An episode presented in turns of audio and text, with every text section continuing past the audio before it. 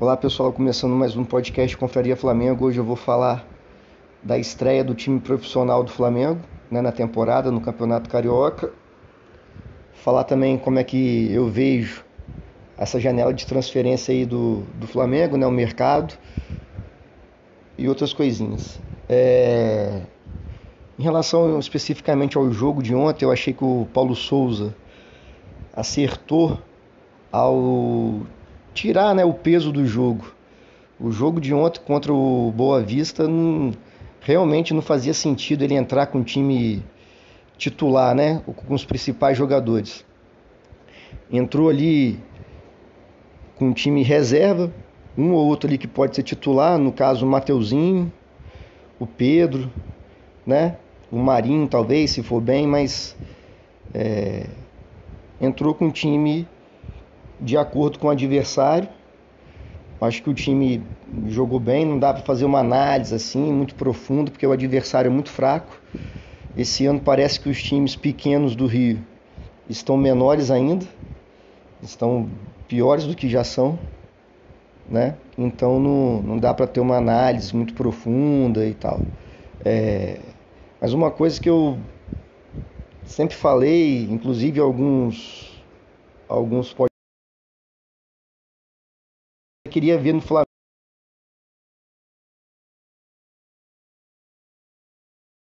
time que durante o jogo fosse capaz de apresentar mudanças táticas, ou de acordo com o adversário, ou de acordo com o interesse do próprio Flamengo. E isso aí teve ontem, né?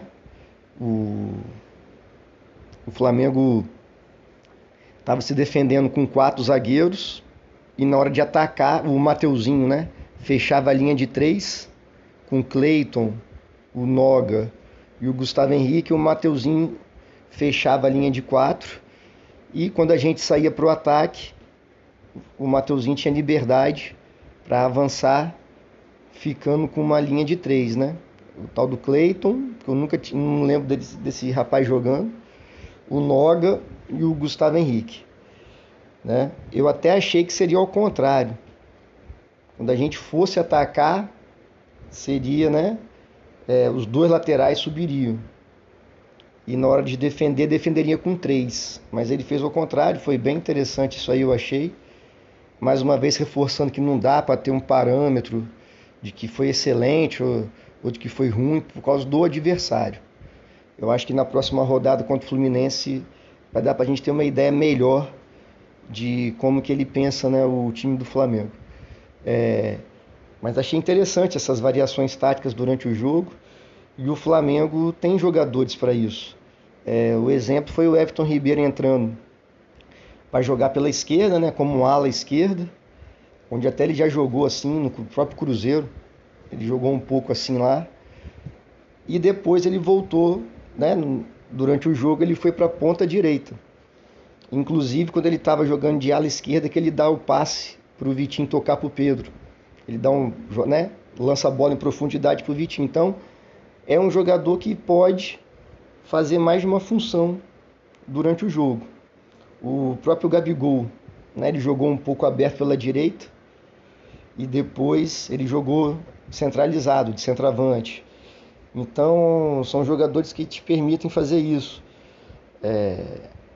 E com um técnico capaz, inteligente, que treina, que é o que aparenta ser o Paulo Souza né, até agora, é, eu acho que isso aí pode ajudar muita gente no decorrer do, do, da temporada, né? Fazer essa variação tática, jogadores fazendo mais de uma função.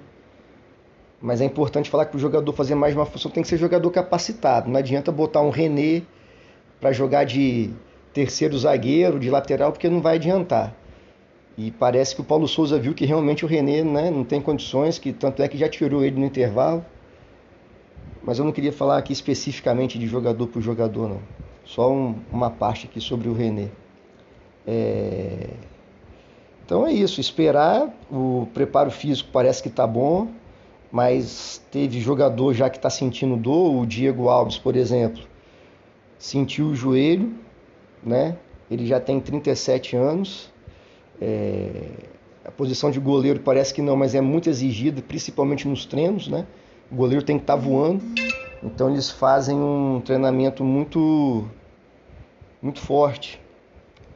Então é importante ter o Diego Alves, ter o Hugo, que eu acredito que pode dar conta do recado, mas é importante também trazer mais um goleiro. É... Falando agora um pouco sobre esse mercado de transferência aí do Flamengo, algum tempo que eu já não fico. É, Para mim, é a pior parte do ano, essa parte aí, janeiro, porque não tem notícia, né? Aí o pessoal fica atrás de clique, de querendo saber, especulando. Aí eu até esse ano nem acompanhei muito. O jogador fica livre no mercado, ah, vai vir pro Flamengo. Aí a torcida, né? principalmente lá no Twitter. É, ah, vai ser bom, vai ser ruim, cara, é especulação, entendeu? Não dá para saber, não. É... Contratação você tem que, lógico que você contratando um Davi Luiz, por exemplo, a chance de dar certo é muito maior do que você contratando um Bruno Viana, né? É isso que eu estou querendo falar. Então, se você vai trazer um jogador bom, por exemplo, o caso do Marinho, o Marinho tem tudo para ser importante no, no, nos campeonatos, na temporada. Então você trazendo o Marinho é mais certo, é mais provável de que ele vai render, vai te dar um retorno, do que você trazendo um jogador meia boca, desconhecido, ou que não vive um bom momento lá fora, por exemplo, como é o caso do Kennedy, né?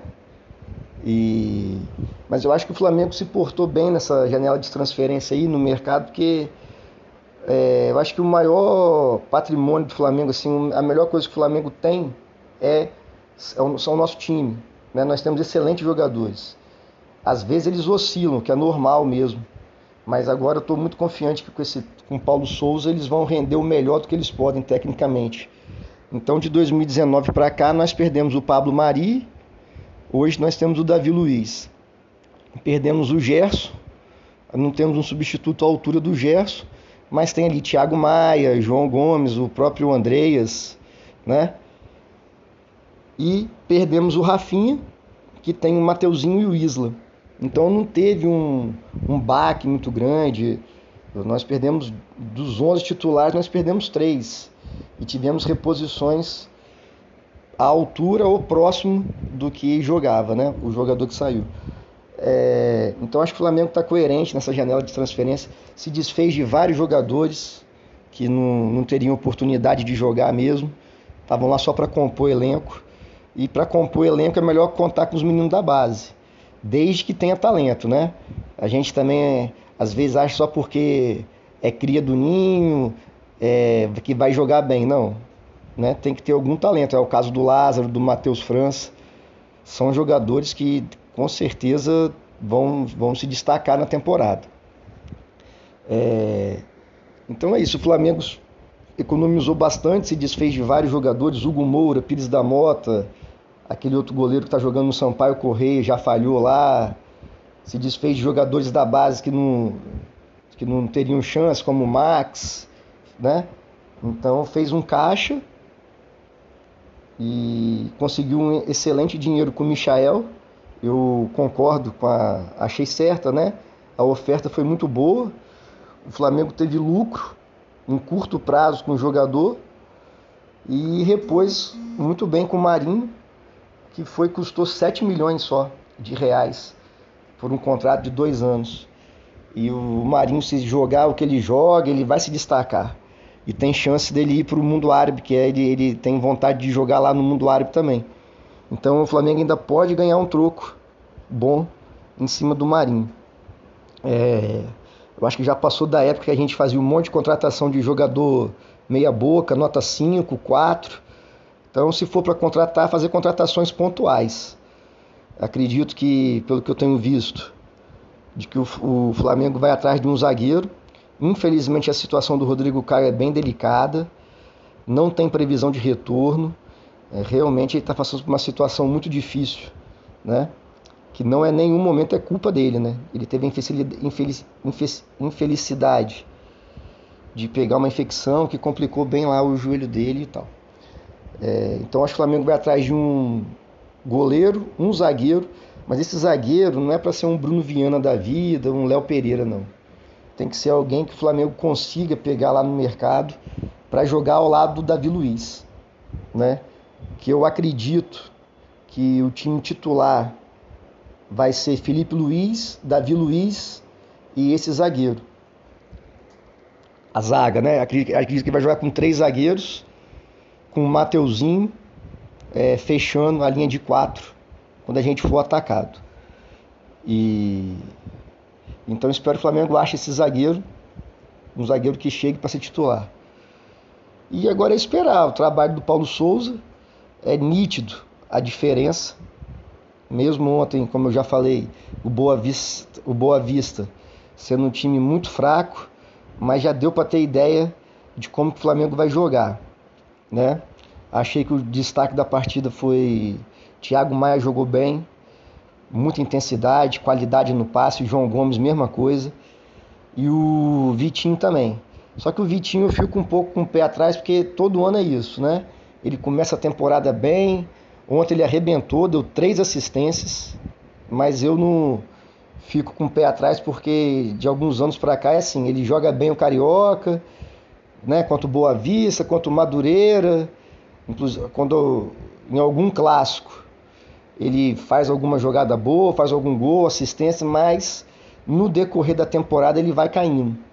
Então, é, esperar muito para esse ano que ele jogue bem, que ele tem, ele tem capacidade técnica boa, né? Mas que ele possa manter o nível de atuação que ele teve ontem, com três assistências, participou, inclusive roubando bola, né? No primeiro gol ele, ele rouba a bola daquele lateral que já jogou até no Flamengo, Fluminense, o Ayrton Silva, e dá o passe pro, pro Marinho. Então é essa intensidade durante toda a temporada que a gente espera do Vitinho, não em alguns jogos só. Mas eu estou confiante para esse, esse ano e estou mais e tô ansioso para ver como é que o Paulo Souza vai escalar né, o Flamengo para o Fla-Flu. O Bruno Henrique não jogou ontem porque está sentindo um pouco de dor no tendão, mas não é nada que preocupe. Então estou curioso para saber como é que o Paulo Souza vê o time titular do Flamengo. E acho que a gente que não é muito acostumado com isso, né? É, o Paulo Souza vai sim botar jogador, não é fora de posição, mas durante o jogo, os jogadores que têm condições vão fazer mais de uma função. Eu acho isso interessante. E também vai ter um rodízio maior de jogadores. Aí eu acho, espero que o elenco tenha que entender isso. E eu acho que esse ano não vai ter jogador com cadeira cativa, né? É, Paulo Souza é totalmente europeu o estilo dele. Quem acompanha um pouco, é, eu, eu, gosto de acompanhar mais futebol inglês, é, Manchester City, Liverpool, eles trocam a escalação assim, de acordo com o adversário, de acordo com o desgaste físico. Não é poupar, é botar os naquele momento estão melhores e sem a necessidade de você sobrecarregar um jogador. Então, no caso, se o Bruno Henrique não está 100% fisicamente, está com dor, não há necessidade de sobrecarregar ele. Eu tenho outras opções, né? Mas é isso. E esperar aí o Fla-Flu para a gente poder ver como é que esse time do Flamengo vai se comportar. Falou? Abraço, saudações rubro-negro.